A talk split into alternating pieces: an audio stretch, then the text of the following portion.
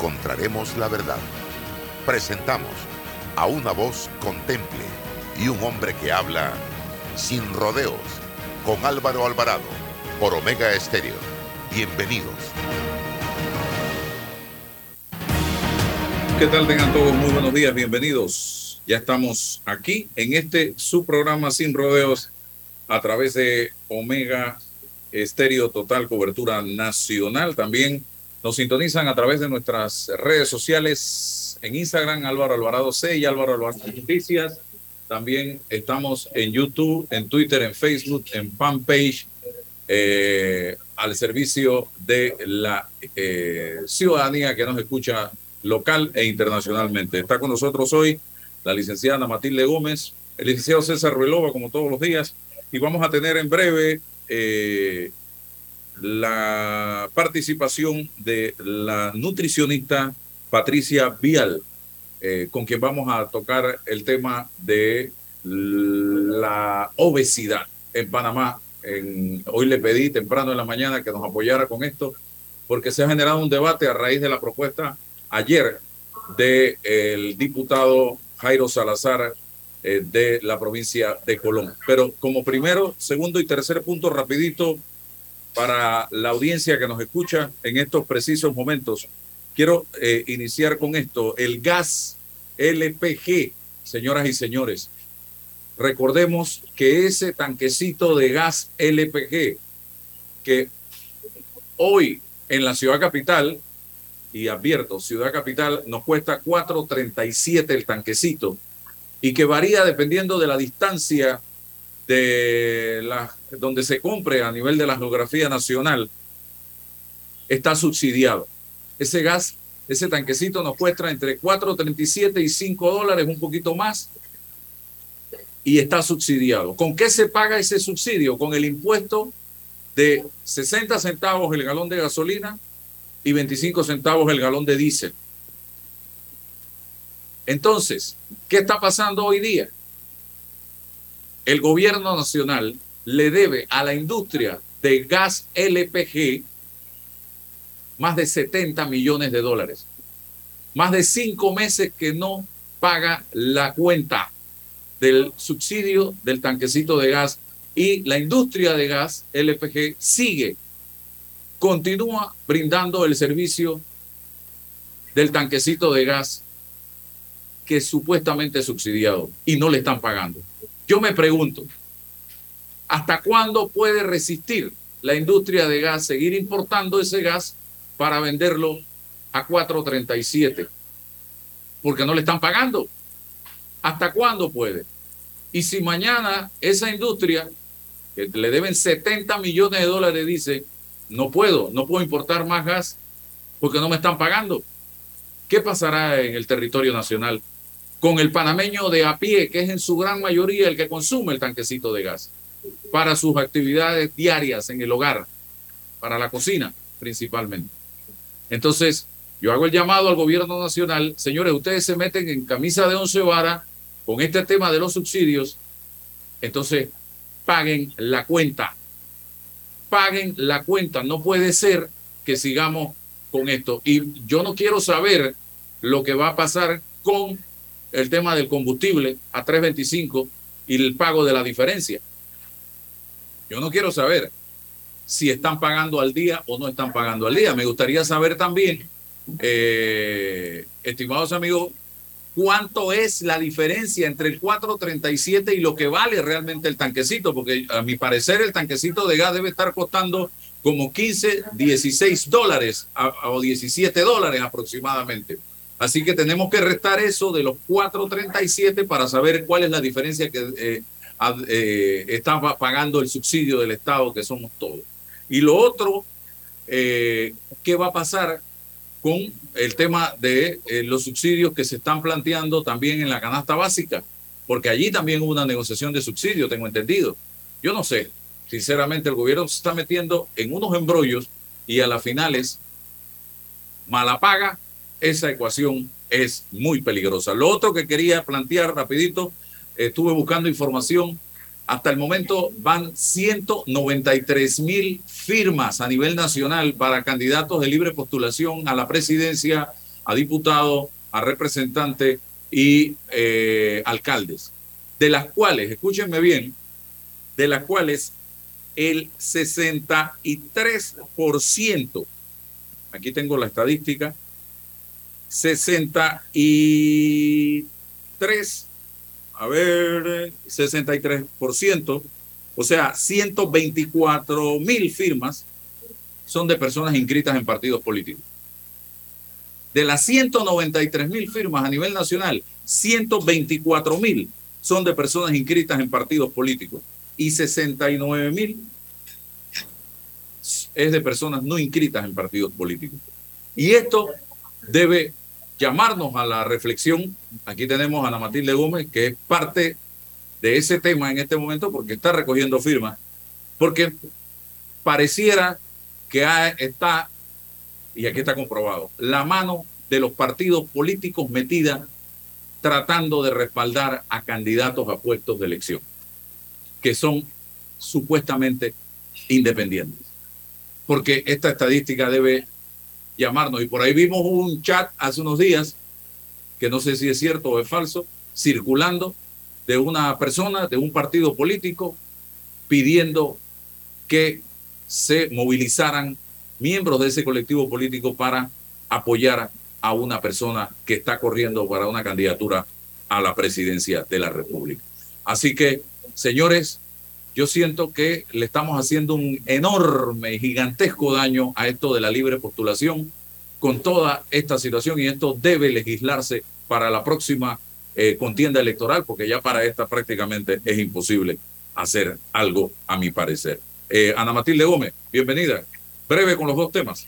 Sí, bueno, Álvaro, en efecto, por un lado tocabas lo del gas licuado, eh, bueno, el gas licuado de petróleo, que es lo que significan las siglas LPG, y que es de donde se saca el metano, propano, este tanquecito de gas, el, el gas que se usa para cocinar. En efecto, mucha de la población, todo, todo el sector, diría yo, de, de más bajos ingresos y el de clase media baja, es decir, donde a veces hay un solo miembro de la familia que trabaja, eh, todos los apartamentos pequeños, casi todos tienen un tanquecito de gas. Por lo tanto, el gobierno debe revisar bien cuál es la estrategia, si es que la hay, porque la decisión que han tomado de afectar ese, ese pago, que además es una responsabilidad que hay que cubrir de todas maneras, pudiera tener una repercusión mayor si no se, se cumple con esa obligación. Por el lado del, del, de las firmas, esto no debiera llamarnos la atención. Lamentablemente no nada que asombrarnos. Tristemente, desde el momento en que no hay una norma que impida que una persona que está inscrita pueda aspirar dentro de su partido a un cargo y también fuera de su partido utilizar el mecanismo de la libre postulación, era evidente que aun cuando uno también, el que está buscando, tú esperas que los ciudadanos te den la oportunidad y, tú le, y mucha gente que está inscrita en partido ni sabe que todavía está inscrita en partido, no quisiera estar inscrita en el partido porque ocurre. Cuando tú vas por la calle y le preguntas y dices, ay, yo una vez le firmé a un amigo, una vez fui para un evento y quedé metida en tal partido. Cosas como esas pasan, es decir, hay una, eh, una, una cultura electoral, político-electoral en el país que se ha deteriorado mucho con el fenómeno del clientelismo que es un fenómeno sociocultural y político que ha afectado enormemente la libertad electoral. Y la gente se siente secuestrada y a veces necesitan pedir, como quien dice, permiso a, a su partido o a, o alguien de la familia que está en un partido, porque cuando vienen las elecciones es más importante o se convierte en un, en un, en un atractivo o en un dirigente esa persona que logra reclutar a un grupo determinado de familiares, una, una fuerza determinada para apoyar a X candidato.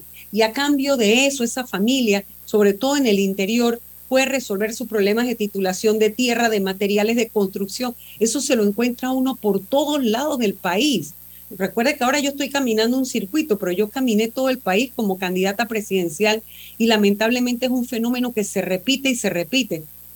Hay un secuestro de la voluntad electoral a propósito de lograr algún tipo de acercamiento con autoridades locales que benefician la distribución de materiales o el apoyo para el tema de las becas y la titulación de tierra. O sea, esto es, bien dramático lo que está ocurriendo y por supuesto algo peor que, que eso es el tema de llegar a un, a un lugar, por allí lo publicó Roberto Ruiz Díaz y yo también lo viví con unos activistas que le dijeron, no podemos firmar porque ya nos anunciaron que ahora en la tarde viene otro candidato X y dijeron el nombre, un otro candidato X, pero eso uno no lo puede probar, obviamente, que está pagando 20 dólares por firma. Entonces uno dice, pero, pero ¿qué han hecho? ¿Qué pasó? O sea, ¿qué pasó con este sistema?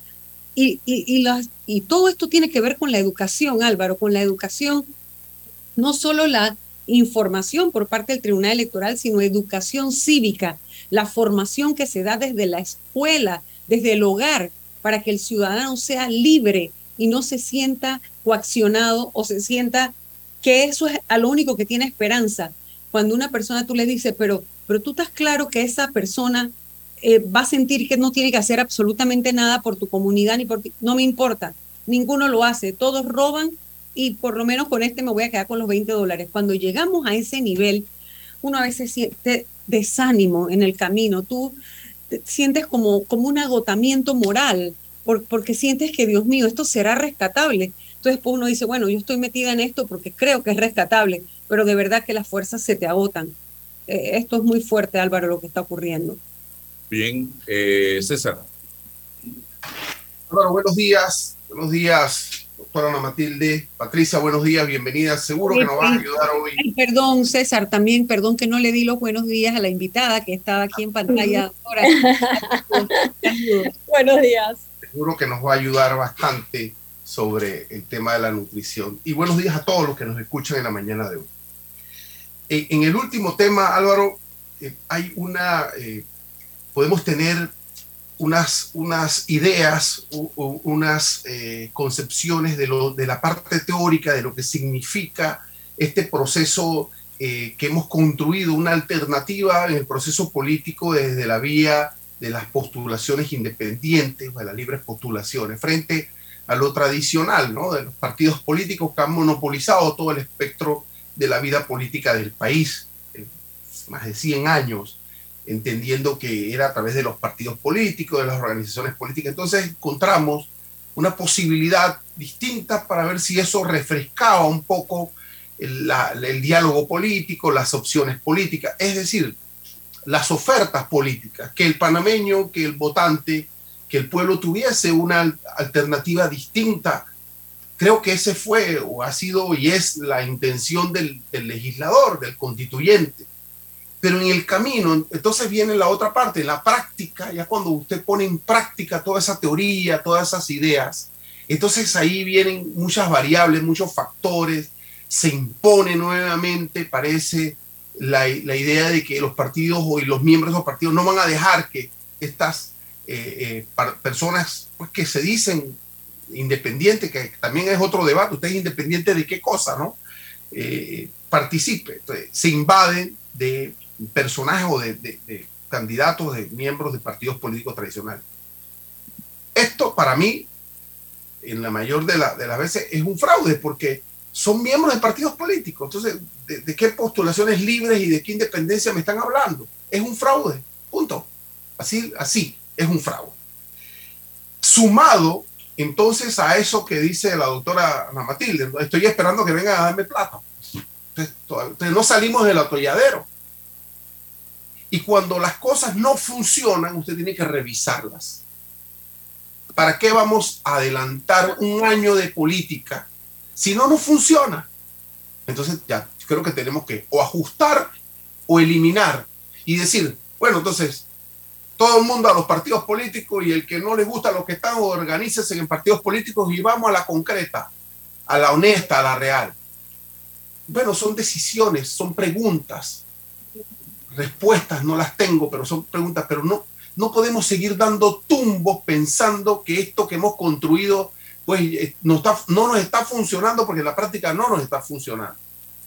Y tenemos que tomar decisiones, porque no tiene ningún sentido que usted se abra un año antes para que las personas que no están en los partidos participen y los que participan son los que están en los partidos políticos. Y los que votan o firman por ellos son los miembros de los partidos políticos. Es decir, no nos está funcionando. Entonces, no sé quién, son, quién es el que tiene que tomar la decisión o presentar el problema y visibilizarlo y empezar a discutirlo. O lo reformamos o lo refundamos y lo mejoramos o lo eliminamos. Pero parece que ni eso este, sí, este 2024 vamos a quedar, si, si, si, si todo va en la dirección que está ahora mismo y el pueblo no reacciona, vamos a quedar teniendo tres candidatos más a la presidencia de partidos políticos. Las sucursales le llamo yo. Exactamente. Las sucursales, las agencias, las agencias. Sí, exactamente. Bien, vamos con este tema eh, con Patricia Vial. Ayer el diputado Jairo Salazar se levantó en la asamblea a su estilo y presentó una iniciativa que va en la dirección de sancionar, de castigar a los policías que no estén en línea, que no estén en peso en base a su talla, a su estatura. Eh, y digo castigar y sancionar porque es un castigo y una sanción decir que no se le daría el ascenso al que no esté en el peso correspondiente y en condiciones físicas y que se le mantendría en oficina y no saldría a la calle. Yo me puse a pensar inmediatamente los diversos incidentes que ha tenido este caballero en la provincia de Colón con la policía, que incluso en la administración del anterior director de la policía de este gobierno, fue demandado el diputado por problemas con uniformados en la, eh, en la provincia de Colón. Y en mi mente estaba, verdaderamente le preocupa el problema de la obesidad al diputado Jairo Salazar o es una especie de pase de factura a los policías por los incidentes que él ha tenido. Porque si a él le preocupara el problema de la obesidad, creo yo que debiera tratarlo de manera integral y no dirigirse única y exclusivamente al policía. Porque es cierto, hay uniformados que no están en condiciones óptimas, pero hay que preguntarse ¿Cuántas horas labora un policía en la calle? Que lo vemos a veces a las 5 de la mañana y todavía son las 6, 7 de la noche y el policía anda por la calle. ¿Qué come ese policía? ¿Comerá o le darán una, una, una, una comida supervisada por nutricionistas para el trabajo que él realiza? ¿Dónde come el policía? Que lo vemos abajo de un palo de mango a veces, si es que está abajo de un palo comiendo con un plato de fun, un cubierto desechable, lo que le den. A veces una, un cartuchito lleno de grasa con fritura y una soda. Reciben atención de un nutricionista los policías, reciben atención de un psicólogo los policías, porque esto es un, un, un proceso integral. Preguntaba yo también, ¿resuelve el problema de la obesidad el castigo al policía limitando sus ascensos o acuartelándolo? ¿Es la obesidad un problema exclusivo de la policía? Es otro, de otra de las interrogantes que yo me hacía en el día de ayer. Y le decía, y le digo al diputado Bolota, Jairo Salazar, ¿por qué no vemos primero las causas de la obesidad en el policía y en la sociedad panameña? Y cómo enfrentarla. Porque este es un problema, a mi juicio, que comienza en la niñez. Cuando vemos a ese niño gordito y decimos qué hermoso está ese niño. Ay, está redondito, está hermoso, está lindo. Y si el niño está flaco, o en el caso mío que estoy delgado, me dicen, estás enfermo, te estás muriendo, te estás aguantando hambre. ¿Qué te pasa? Si a usted realmente, diputado, le preocupa el problema de la obesidad, reúnase con los expertos, así como Patricia, con la que vamos a conversar en este momento, que es especialista en este tema, y trate en conjunto con los especialistas de encontrar fórmulas para enfrentar el problema que genera tantas enfermedades. Está ligado a la diabetes, está ligado a la hipertensión, está ligado al cáncer, está ligado al colesterol, está ligado a un montón de problemas de salud que enfrenta el pueblo panameño y que si atacáramos la obesidad como debe ser, de manera correcta, con campañas, con ejercicios eh, de todo tipo en, los, en las comunidades, en los barrios, nos ahorraríamos un poco de gente que hoy día está pagando las consecuencias de la obesidad con problemas serios de salud. Bienvenida, eh, licenciada. Eh, gracias por estar con nosotros. ¿Es la obesidad un problema serio en Panamá en este momento? Buenos días, Álvaro. Primero que todo, gracias eh, por la invitación. Definitivamente que, que es un problema serio en Panamá y en el mundo entero. En Panamá, aproximadamente dos terceras partes de la población tiene exceso de peso, que es sobrepeso más obesidad.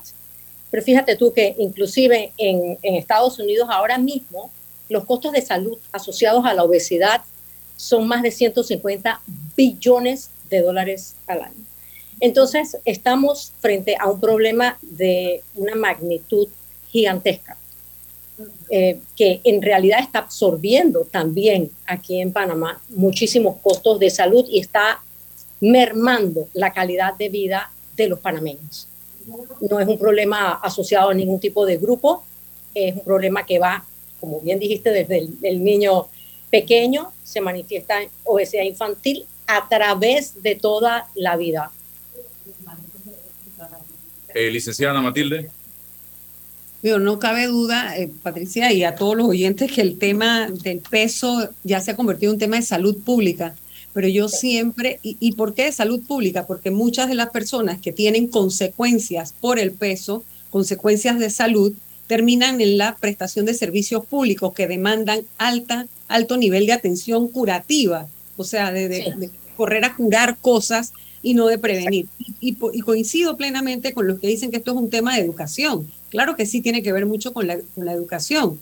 Eh, y en este país, cuando tú recorres los barrios, te das cuenta del envenenamiento diario que se produce en los ciudadanos porque hay aceite reciclado, mal manejado, o sea, reciclado, no estoy hablando de un proceso de reciclaje industrial para poder usarlo, no, es una forma coloquial de decir, sí, coloquial de decir que es el aceite de ayer, de antes de ayer y de mañana y de pasado, que se enfría, se calienta, que no hay cosa más terrible para la salud que enfriar, calentar el aceite, dejarlo enfriar y volverlo a calentar para freír cosas. Entonces, pero esa es la cultura, esa es parte de la cultura que hay de que entre más, y es increíble, es que la, todo está como al revés. Esto yo digo es como los zapatos. La gente que menos dinero tiene, ¿verdad? Tiene un solo par de zapatos, pero lo tiene que pasar por la lluvia, por el lodo, por las piedras, por lleno de huecos, de basura en la calle y, y, lo, y, no le da, o sea, ese zapato no aguanta. En cambio, el que tiene un montón de, de, dinero, tiene dinero para comprarte el zapato, puede comprar varios, nada más lo usa en el frío, en el aire acondicionado, en el carro y te bajas a oficina. Es como una contradicción. Estamos en una sociedad llena de contradicciones y la alimentación no se ve como un tema de salud, es como un tema de supervivencia, se come lo que hay y lo que hay por lo general es lo que cuesta menos.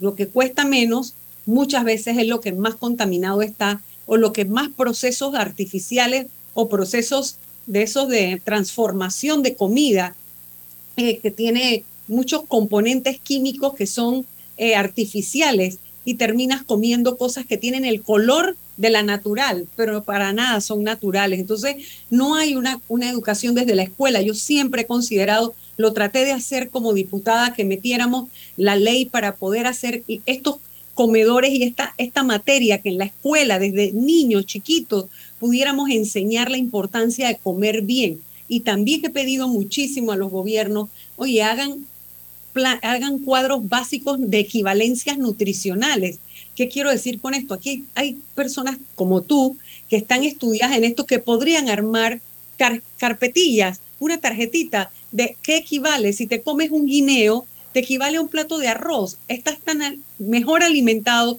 vas a tener energía. Por ejemplo, por mencionar algo. Y así debe haber una serie de equivalencias nutricionales para sustituir alimentos que históricamente se han comido y que se consumen, pero que en el proceso de, de preparación traen un componente o un agregado dañino y tú lo puedes sustituir por algo que cuesta menos y te alimenta más. Pero entonces, ¿dónde está esa, esa información? O sea, realmente estamos mal. Cuando usted camina a los barrios se da cuenta la cantidad de personas que acortan su expectativa de vida. No es lo que las proyecciones que dicen los actuarios, que sí, que las mujeres vivimos tanto, solamente eso es un segmento privilegiado de la población que tiene acceso a información y que tiene los recursos para poder buscar las alternativas. Los demás se están envenenando y van y están acortando su expectativa de vida. Sí, eh, mira, Matilde, primero que es una es una enfermedad, definitivamente, eh, lo, que es la, la misma obesidad. Pero hay muchas causas para este exceso de peso. Por supuesto que el sedentarismo es una causa, definitivamente. El aumento en el tamaño de las porciones, otra causa. El aumento en el consumo de azúcar, que tú sabes, el azúcar refinada ni siquiera formaba parte de la dieta del, del, del hombre a medida que fue evolucionando. Esto es algo que, que se viene a consumir hace, ¿qué?, 200 años o, o algo así el aumento en la cantidad de comidas muy altas en grasa, también lo que mencionaste, en la reutilización de la, de, la grasa. Entonces, tenemos sedentarismo, porciones muy grandes, aumento en consumo de azúcar, grasa, pocas frutas eh, vegetales. Entonces, todo eso, en realidad, lo que hace es una, un, tremendo problema, ¿no? Que degenera en, como mencioné, una merma en la calidad de vida, eh, enfermedades crónicas no transmisibles, lo que hablábamos, hipertensión, diabetes, enfermedad cardiovascular, cáncer. Y se sabe también que los picos de, de azúcar, cuando uno come una comida muy alta en azúcar, algo, un, un, dulce o algo así, ocasiona también pues un disparo de insulina. Todos estos picos, cada vez que nos comemos un dulce, eh, están relacionados a un envejecimiento prematuro. Entonces, ¿qué sucede? Tenemos la tormenta perfecta. Y sí es cierto, merma mucho en unos costos de, de, salud, reemplazos de rodilla, reemplazos de cadera, eh, stents de la enfermedad cardiovascular, o sea, muchísimas cosas que están todas relacionadas y que sí, una, la educación en nutrición sería el sueño, yo pienso que de toda nutricionista en la escuela, desde la escuela, porque no hay nada que impacte tanto tu salud como lo que haces todos los días. ¿Qué haces todos los días? Comer, comer y generalmente más de una vez al día. Entonces, eso va mermando, impactando o para bien o para mal. Y si me permites ahí, Patricia, de lo, y perdón Álvaro, no, César, sé que te toca, pero de lo que comen todos los días, pero mira tú un fenómeno que es psicológico, que como no se puede porque hay pobreza, no se puede comer varias veces al día. Cuando están frente a un plato de comida, el que te pudo llegar, se tiene la compensación psicológica de desbordarlo con aquello que más llene el plato para que dé la impresión de que estás comiendo bastante porque no sabes si vas a volver a comer. Es triste, pero así es. Entonces, en lugar de que la proteína o el vegetal o la fruta ocupen un espacio importante del plato, es el carbohidrato el que llena porque se da la sensación de que yo te serví bastante, comiste bien. Y bien significa que el plato estaba repleto y desbordándose. Entonces es triste, pero es un tema de educación que cuesta muchísimo. Tú vas por la calle y le tratas de hablar a la gente y, y la respuesta también es lógica. Uno la entiende y te dice, pero ¿y qué quiere que haga si esto es lo que puedo comer? ¿No? Entonces matan la sensación la sensación de hambre, que esa hay que haberla sentido para entenderla, ese dolor que te da aquí arriba, entre, por aquí entre las costillas, arriba del ombligo, que es un dolor que te da que tú no puedes ni pensar, que cuando ya te da esa cosa, tú quieres como ir a comer, es como una desesperación. Eso hay que entenderlo. Y eso le pasa a muchos niños en la escuela. Y por eso yo decía una frase que se la copió este gobierno, es con hambre no se puede estudiar, porque cuando ese dolor te pega, tampoco se puede trabajar, no se puede producir, no se puede rendir. Pero lo que hay que darle a la, a la, población, a la gente, información suficiente para saber qué puede reemplazar con un valor nutricional importante, algo de bajo costo, que te quite esa sensación de hambre. Y yo lo aprendí cuando estaba más jovencita, que tenía más limitaciones económicas, con un guineo tú con 10 centavos resolvías, era impresionante, pero un guineo te mata el hambre, no te hace daño y te da esa sensación de que estás lleno. Así que bueno, eso se lo dejo ahí a los oyentes del programa, porque es una fruta que es accesible, que no debe aumentar de precio. Nosotros en Panamá tenemos acceso y debiéramos poder consumir más guineo. César. Bueno, Operación Guineo se ha dicho. Vamos, voy, voy a darle, vamos a ver, voy a una semana para ver cómo me va. ¿no? Mira, Álvaro expone un- una problemática que, que, eh, se genera como consecuencia de una iniciativa de ley en la Asamblea de un diputado. Y yo vamos a tratar de ver cómo, cómo miramos esto de un aspecto que pueda ser positivo, ¿no? porque visibiliza el problema que, que existe. Estamos claros que no solamente es un asunto de la policía, sino un asunto de toda la población, que impacta en el ámbito cultural, pero que se somete a la dictadura de la economía. Tiene limitaciones. Yo escucho a, a los veganos, pues vaya a una cosa a comprar vegano para cuánto les cuesta. Esos son determinantes que, que están en, en- en- en la ecuación. Pero si se trata de la iniciativa con la policía, bueno, suponemos que en la policía hay un, cuerpo, una corporación sometida a la disciplina. Usted tiene que tener una disciplina, eh, tiene que, cuidar su, su- su físico por las funciones que ejerce.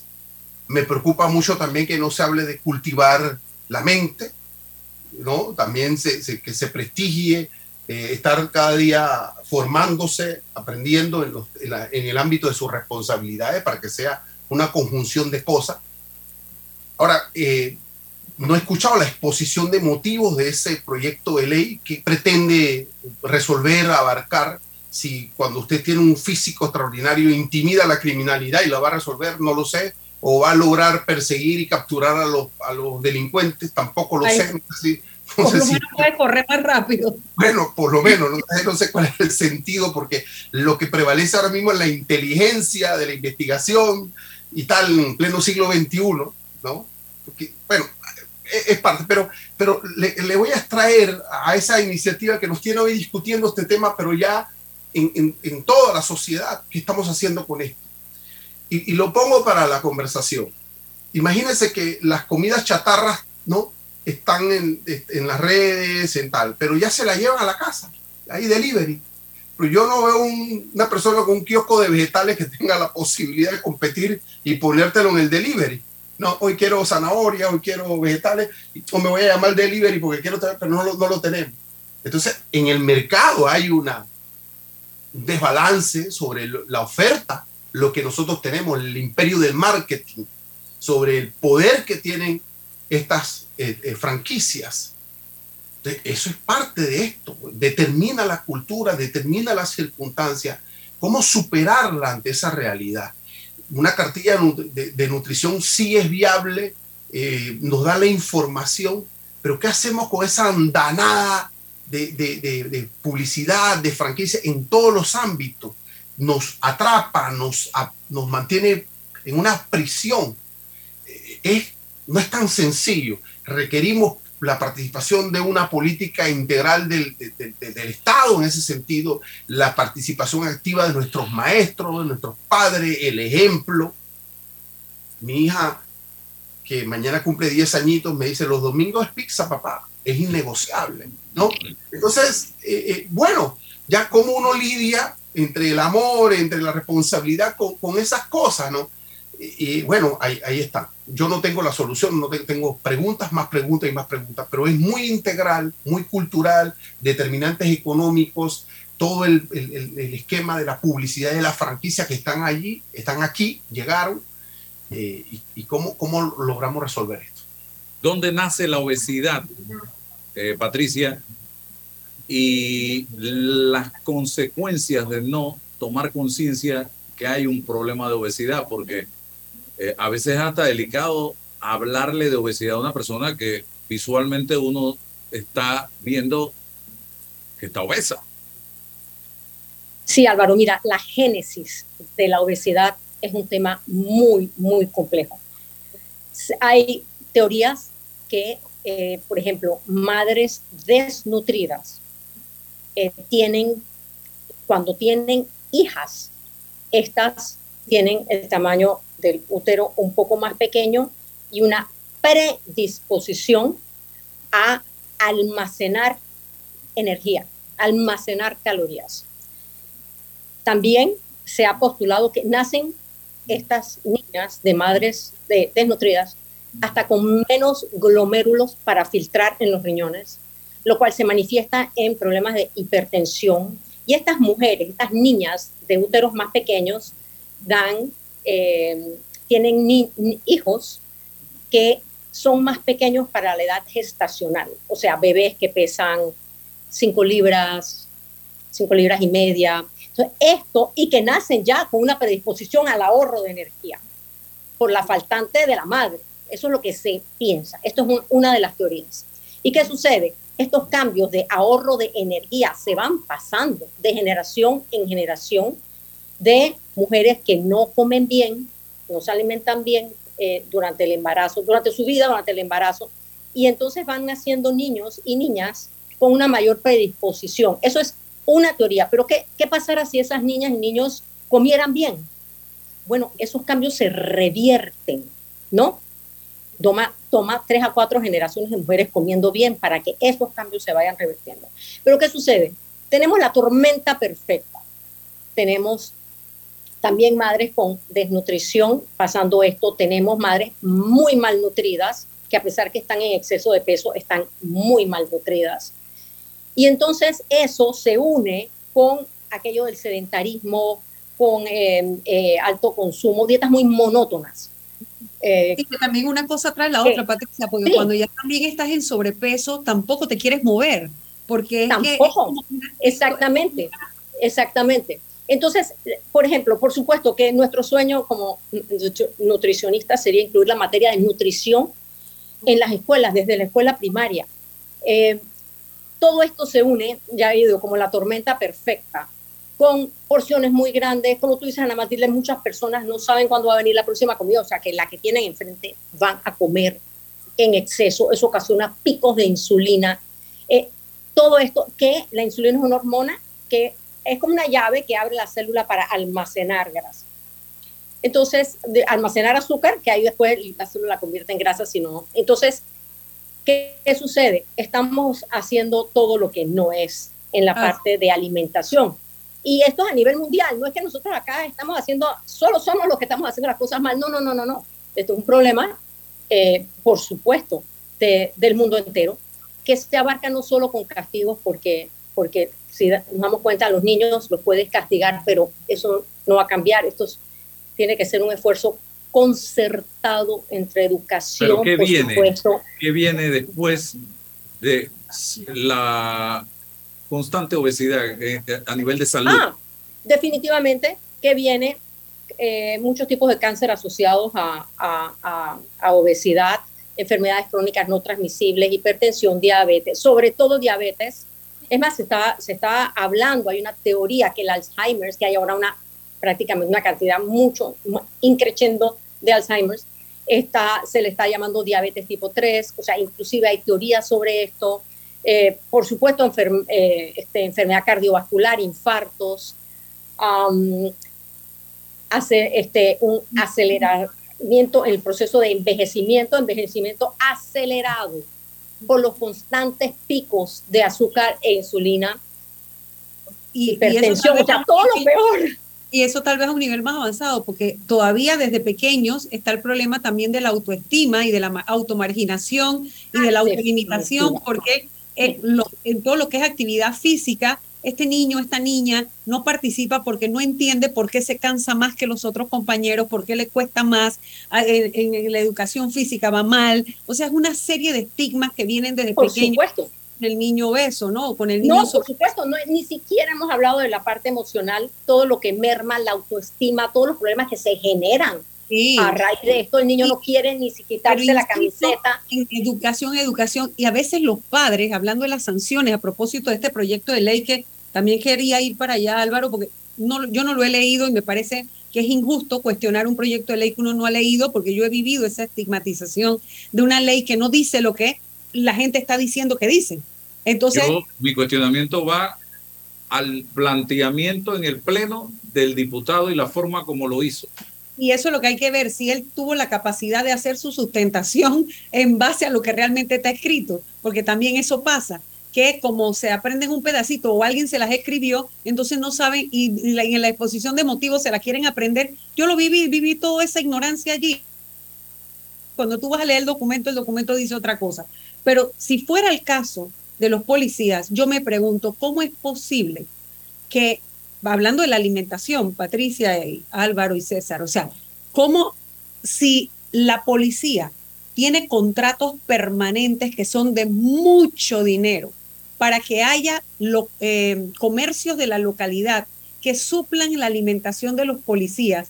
Si tú estás pagando con fondos públicos eso, cuando el policía está de turno, obviamente, ellos tienen un 48 por 48, yo estoy muy, estuve muy vinculada por muchos años al trabajo de la policía y cómo funcionan y puedo entender el drama humano que hay detrás de ellos, de todo ese tiempo que se alejan de sus familias y que además tienen que comer en las condiciones que le ofrezca el trabajo.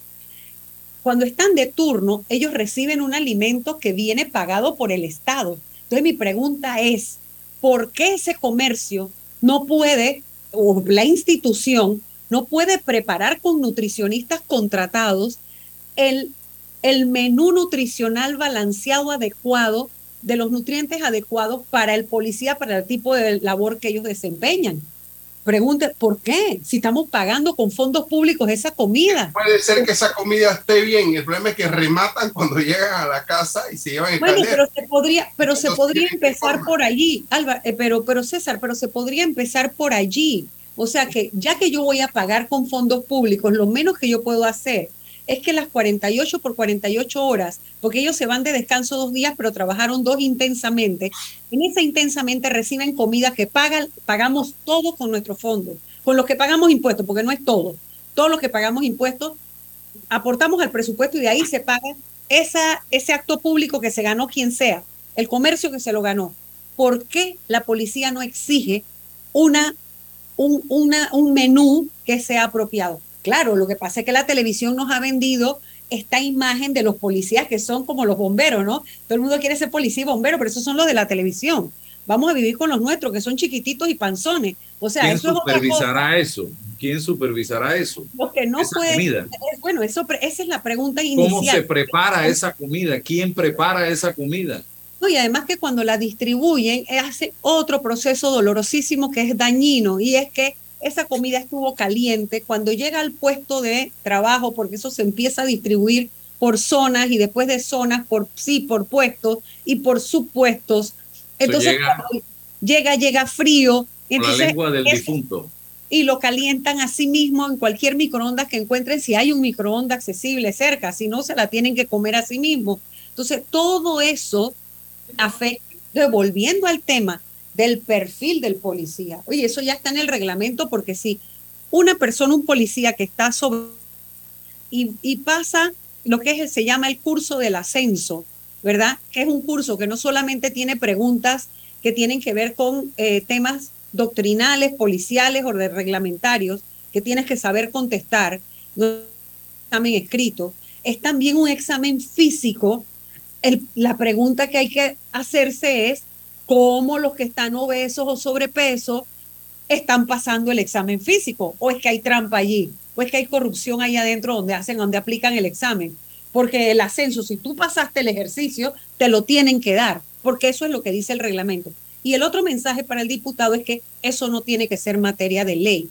Claro. No es materia de ley. Hay temas que son reglamentarios, que son de reglamentos internos, y es el reglamento del curso de ascenso. Eso es lo que hay que revisar, no una ley, porque oye, claro, si es así, pásame una ley para que todos se vean, como te acuerdas esos policías de, de, la, de la televisión que veíamos, patrulla de camino, no sé, se ve el de mi época, no sé si estoy tirando la cédula aquí, pero uno ve en las películas y te vende la imagen así como si la mujer perfecta tendría que ser delgadita, rubia y cabeza hueca. Eso es lo que la televisión te vendía, ¿no?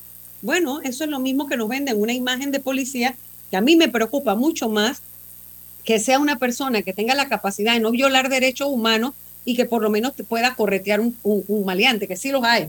Pues yo he visto policías de muy buen desempeño, he trabajado con ellos y lo he visto corretear y saltarse muro para agarrar, un maleante dos, tres calles más allá. Pero no todos pueden hacer eso. Si eso es lo que aspiramos, entonces comencemos desde la, la academia de cadetes o la academia de policía para que tengan una alimentación sana y tengan una, un ejercicio suficiente para, bueno, no sé cómo se diga, esculpir esos cuerpos, para moldear esos, esa musculatura de tal manera que cuando ese hombre sale de esa academia, ya puede mantener ese estilo de vida porque ya aprendió cómo comer y ya sabe cómo ejercitar el cuerpo. Decir que, o sea, aprobar una ley que diga que el policía que no esté en el peso adecuado lo van a dejar en oficina. Si eso es así, vamos a quedar con cuántos policías en la calle y cuántos metidos allá en la oficina. Bueno, se va a invertir la pirámide. Exactamente. O sea, o sea, yo creo que esto eh, eh, no, en la asamblea no debemos estar debatiendo este tipo de cosas, es mi punto. Y si vamos al debate de esto, que sea integral, que sea integral. Y aquí hay gente, eh, Patricia, que plantea las cirugías bariátricas para resolver el problema. Pero es que la cirugía bariátrica es todo un proceso, no es nada más entrar al salón de operaciones y ya se resolvió el problema. Aquí hay un proceso que lleva nutricionista, psicólogo, y un cambio de actitud de parte del individuo, porque si ese individuo no cambia, eso no funciona y punto, Patricia. No, no funciona Álvaro y la prueba está en que hay un porcentaje elevado que nuevamente ganan peso, nuevamente. Entonces, en realidad ahí no está. Además que eso tiene un costo altísimo, eh, hay una parte emocional muy fuerte también, y, metabólicamente hablando para el cuerpo es, es muy fuerte. Se pueden desarrollar otro tipo de, situaciones de, de, salud también a raíz de una operación, pero, es que ahí no está la solución. Este, estamos hablando de dos terceras partes de nuestra población en exceso de peso. Claro, en obesidad eh, no es dos terceras partes, eso es sobrepeso y obesidad, pero aún así imagínate la cantidad de, de cirugía. Y si fueran a resolver 100%, pero no lo hacen porque muchas personas, como te comenté, nuevamente aumentan de peso. Así es que en realidad esa no es la solución.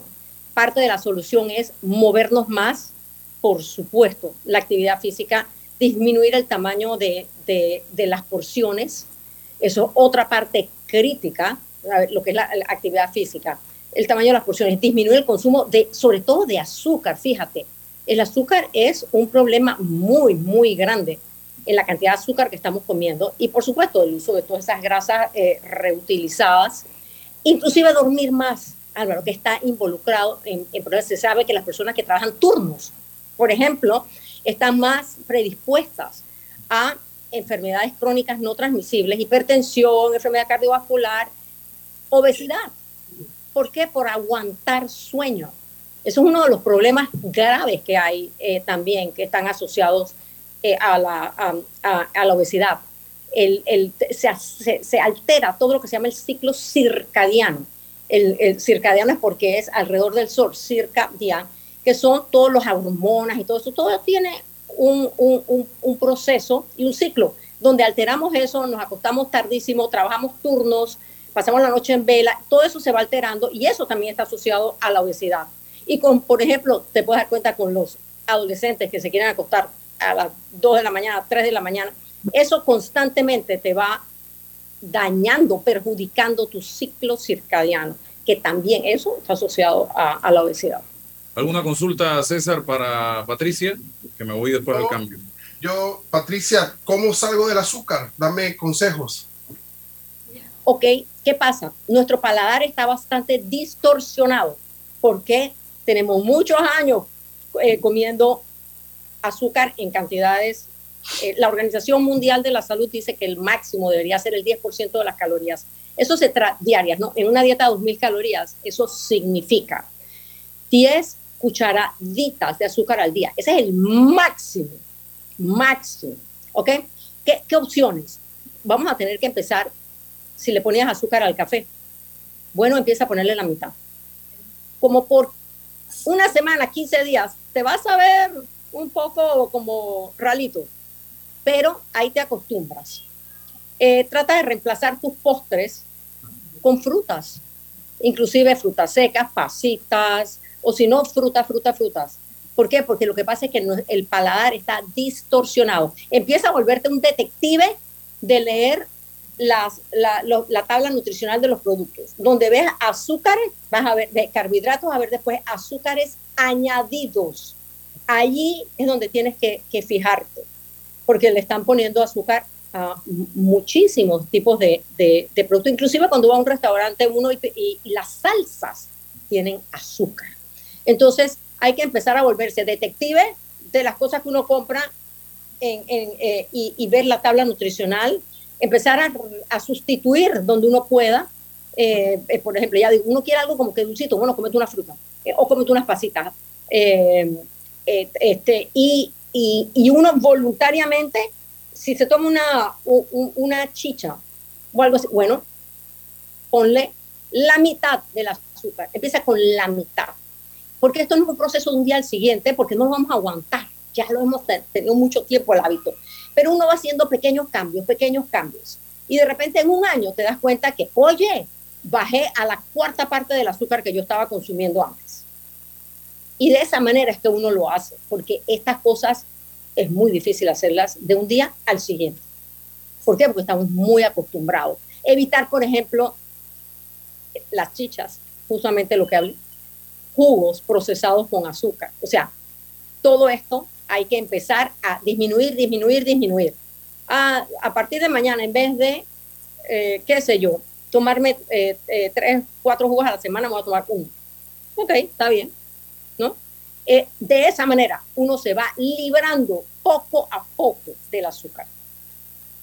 Bueno, ya sabe, don César, consejo de una profesional. Gracias, Patricia, por estar con nosotros en la mañana de hoy. Y disculpa lo rápido, repentino de la invitación, pero el tema surgió de la noche a la mañana y eh, yo creo que es era necesario hacer un poco de docencia sobre el mismo e invitar al diputado Salazar a que si va a meterse en el tema lo haga de forma integral para demostrar realmente que tiene buena voluntad, buena fe de hacer los cambios necesarios y que no se vea como un pase de factura exclusivamente contra la Policía Nacional. Vamos al cambio Invierte en tu país y en la seguridad de lo que conoces. En Soluciones Financieras Mi Éxito te ofrecemos solidez, una excelente tasa de retorno y un grupo accionario de renombre con experiencia multisectorial. ¿Estás interesado en invertir con nosotros? Escríbenos a inversiones@miexito.net.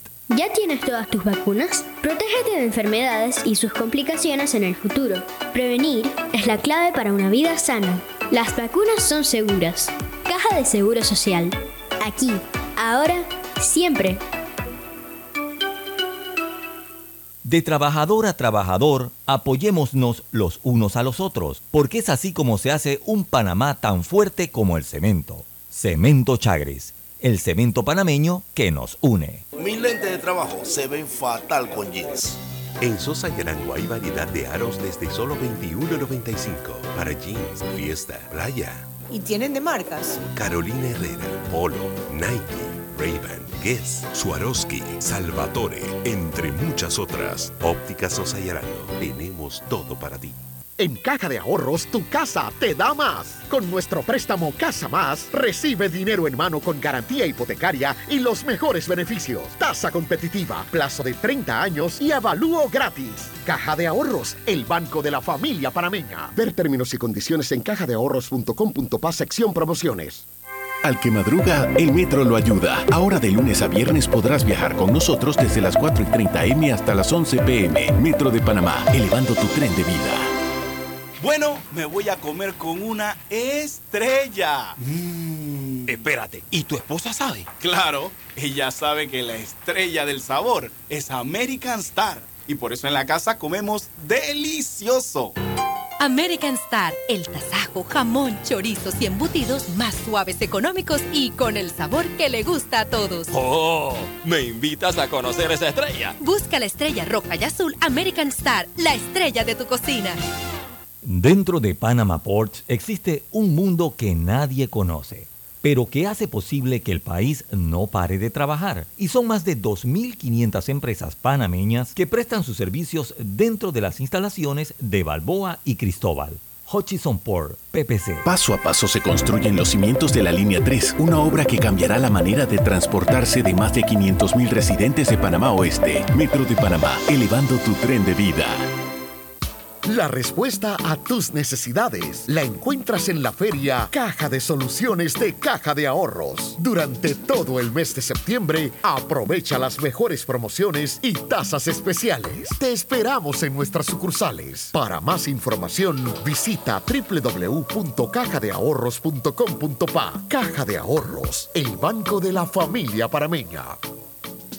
Atención segura y confiable a través de videollamadas desde el Centro de Atención al Usuario y kioscos multiservicio ubicados en puntos accesibles en todo el país. Son parte de los cinco mecanismos del Tribunal Electoral para el proceso de firma de respaldo a precandidatos de libre postulación. En el Tribunal Electoral trabajamos permanentemente y estamos preparados para cumplir con transparencia este proceso que inicia a partir del 15 de agosto de este año en pro de la democracia. Tribunal Electoral, la patria la hacemos contigo.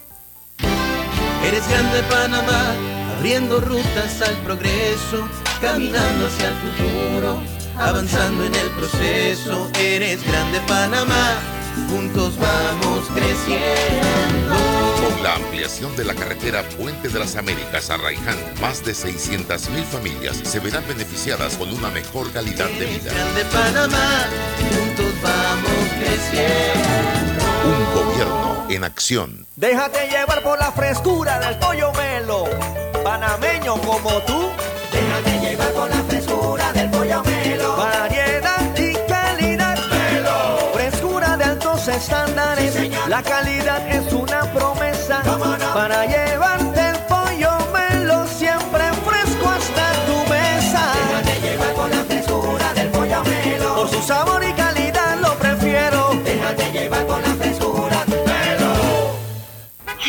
Me niego a ponerme lentes. En Sosa y Arango hay aros espectaculares de colores y formas para cambiar tu estilo cada día. ¿Y ofrecen alguna garantía? Tenemos 85 años haciéndolo bien. Ofrecemos garantía de un mes en lentes. Óptica Sosa y Arango. Tenemos todo para ti. Agua pura de nuestra tierra, riqueza inmensa de vida y salud. Una conexión ilegal perjudica a los demás. No pagar es robar. Conéctate con tu conciencia. Gobierno Nacional y dan.gov.pa. Somos agua. Trabajando cada día más para llegar a todo